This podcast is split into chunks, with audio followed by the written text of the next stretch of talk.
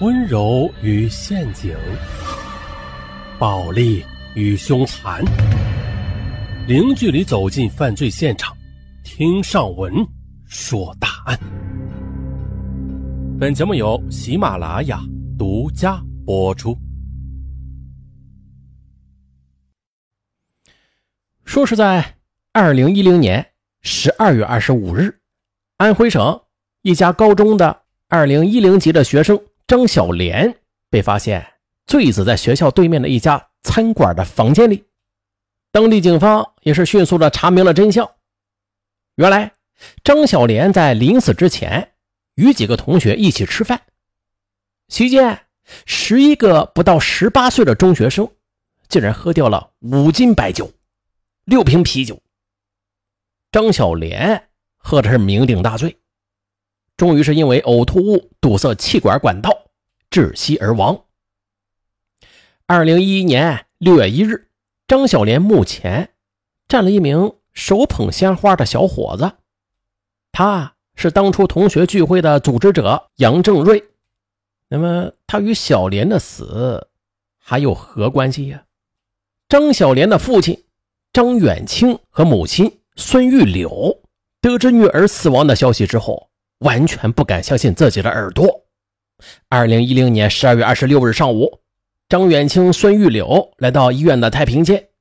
当这夫妻俩看到女儿张小莲的那一刻，双双都晕死过去。为了弄清楚女儿真实的死因，张远清与孙玉柳就选择了报警。当地警方迅速的展开了调查。十天之后，当地公安局关于张小莲的尸检报告出来了。报告显示，张小莲系醉酒之后呕吐，这呕吐物堵塞了呼吸道，导致窒息死亡的。得知这一结果，张远清夫妇再次瘫倒在地。他们是无论如何也难以相信，自己一向引以为豪、将来肯定能考上大学的女儿，为什么会出去喝酒啊？而且一喝就致死，这其中……肯定有什么蹊跷。虽然警方的尸检报告出来了，但是为了弄清楚女儿死亡的真相，张远清夫妇便委托了律师对此事进一步的调查。律师在调查过程中，也就意外的获得了一个秘密：张小莲与杨正瑞竟然是一对小恋人。顺着这条线索去追查，终于。是弄清楚了事情的来龙去脉。二零一零年，十六岁的张小莲考上了安徽省一所职业高中，就读该校文秘专业。在该校就读的学生可以在毕业后直接就业，也可以像普遍的高中一样参加全国统一高考，进入大学深造。张清源与妻子希望女儿将来能够考上大学。为他们争光。张小莲呢，她没有辜负父母的希望。入学之后，她的学习成绩在全班总是遥遥领先。班主任曾之产也是将包括张小莲在内的十来名学生当做将来考大学的重点培养对象，对他们寄予厚望。然而，从二零一零年十月下旬开始，张小莲的成绩却出现了滑坡迹象。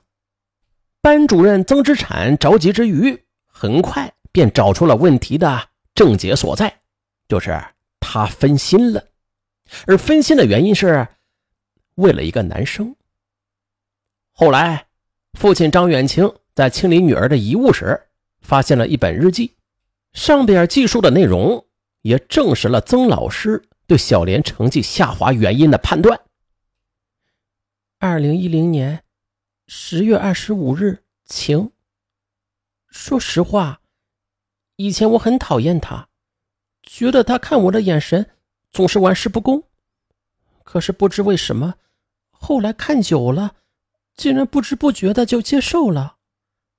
更崩溃的是，现在若一天不见他那顽皮的眼神，我的心里就好像是缺了点什么。我，我不会是喜欢上他了吧？如果是，那太可怕了。嗯，这张小莲日记中的那个他，就是危机班的男生杨正瑞。和张小莲等优秀的学生不一样的是，在老师的眼里啊，杨正瑞他却是一个标准的坏孩子，抽烟、喝酒、迟到、早退、旷课，更是家常便饭。嗯，老师对杨正瑞这样的孩子很是头疼，可是管不听啊，除了批评教育之外。似乎并无他法，可奇怪的是啊，杨正瑞这样的男生却特别讨女生的欢心，这不，张小莲就不可自拔的爱上了他。两人很快开始利用课余的时间偷偷的约会。呃，尽管两个情窦初开的少男少女将约会做得十分隐蔽，但还是让同学们发现了，并且很快将这消息就反馈到了老师那儿。结合张小莲成绩下滑的情况，班主任曾之产认定张小莲和杨正瑞有了懵懂的恋情，并且影响到了张小莲的学习成绩，他不能坐视不管。基于此，曾之产就通过危机班的班主任找到了杨正瑞，批评他，以警告的语气告诫他不要和学校的女生谈恋爱，违反校规不说，还会影响到学习。而在找到张小莲谈话时，曾之产的态度则缓和了很多，语气也十分委婉，尽量的照顾他的情绪与自尊。他说：“你是我最好的学生之一，也是将来有希望考上大学的十几个学生之一呢。我在你身上是寄予了很高的期望啊，所以我不希望有任何因素影响到你的学习，包括情感方面的因素。”你明白老师的意思吗？张小莲抿着嘴，点了点头。在分别做过思想工作之后，曾之产以为此事就算了结了。张小莲呢，也会吸取教训，和杨正瑞不会是像以前那样的，会各自回到自己的学习与生活轨道中去的。然而啊，这事实却完全出乎了他的意料。张小莲也一度的。试过斩断与杨正瑞的恋情，但是他却失败了。此后啊，二人的恋情就成为全校公开的秘密。只是学校是不允许学生恋爱的，因此，当张小莲与张正瑞的恋情公开之后，校长马上就找到了曾之产去谈话，让他迅速的采取措施，防止早恋之风在班级和学校蔓延。曾之产这次先是找到张小莲谈话，他开门见山的说：“你为何不明白老师的苦心呢？考上大学之后，你们怎么恋爱都行，但现在不行。现在是备考阶段呢。你想想你的父母吧，你对得住他们吗？退一万步来说吧，就算是要谈恋爱，也该找一个各方面都很优秀的人吧。我可以很肯定的说，杨正瑞他肯定考不上大学。”而至于他今后究竟干什么，我不清楚，但是他绝对不是能和你携手一辈子的人。一席话，将张小莲说的那是泪眼汪汪。而对另一边的杨正瑞，班主任曾之产的态度则异常的粗暴。你究竟想干什么呀？抽烟、喝酒、打架，哪一样都少不了你，随便哪一条都足以开除你了。可是这杨正瑞。却小声的嘟囔道：“开除就开除啊，有什么了不起的？”哎呦，声音虽小，曾之产却听的是真真切切的，他气的是嘴唇发抖，半天说不出话来。二零一零年十一月二十七日，晴。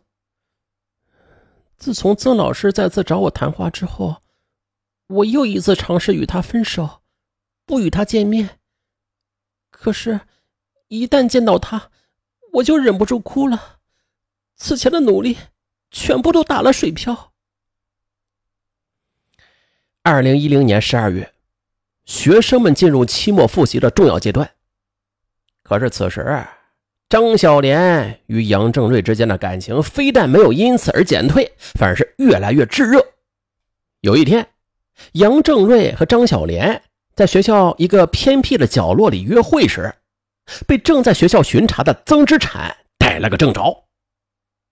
只不过这回，曾之产他什么也没有说，他只是铁青着脸离开了。